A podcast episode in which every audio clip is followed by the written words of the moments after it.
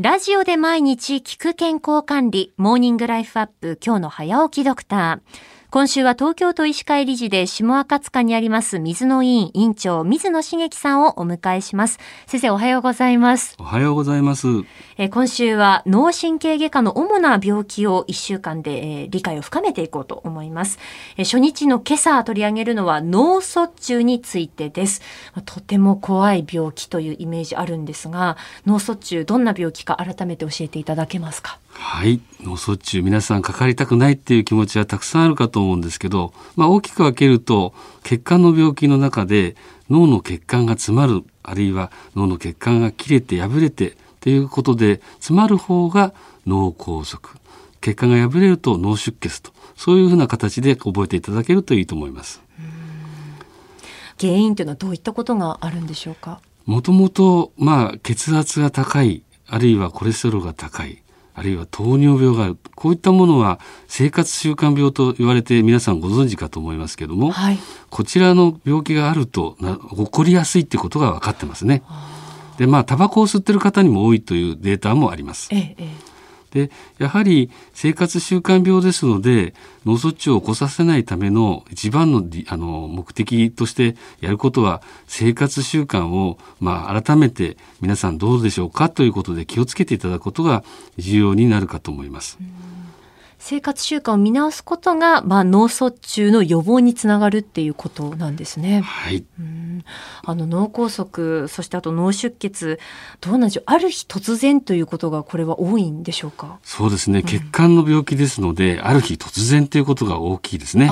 で、このある日突然いつなったか。これがすごく重要で、はい、えー、脳卒中の場合の発症した時間と、まあ、病院まで行く時間さらに、えー、検査治療までの時間ということが非常に重要になってきます。まあ、一般的には今4.5時間これは脳梗塞の場合ですね、カテーテルの治療であったり、薬であったりということで、4.5時間を過ぎてしまうといろんな治療が選択できなくなってくるので、早めに医療機関に受診することをお勧めいたします。これ早く気づけるかどうか、そして救急車をまあ呼ぶか呼ばないかっていう部分も大きく作用してきますよね。はい。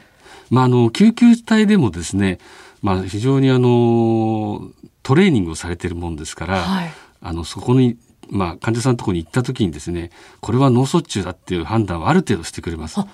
そうするとあの脳卒中を受け入れる病院をしっかりと把握しているもんですからそちらの方に、まあ、これも順番性があの当番制みたいな形で順番で、あのまあ、搬送される方は多いんですけどもそういった病院にすぐにあの連絡を取ってこのような状況ですけどということであの病院の方に搬送していただくことが多いです。うん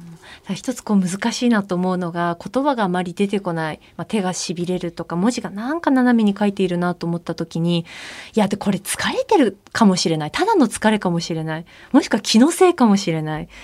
まあ、ご家族からするとこれは救急車に電話するほどのものなのかどうなのかってその判断を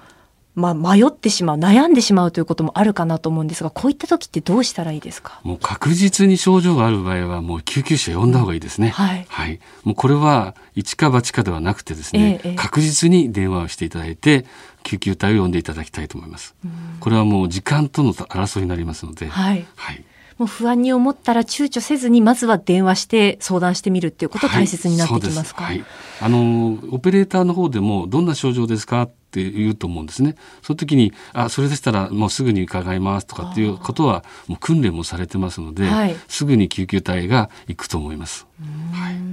えー、続きはまた明日以降たくさん伺っていきたいと思います。脳ドックなど対策や治療について改めて教えていただきます。えー、水野委員委員長の水野茂樹さんでした。先生、明日もよろしくお願いします。お願いします。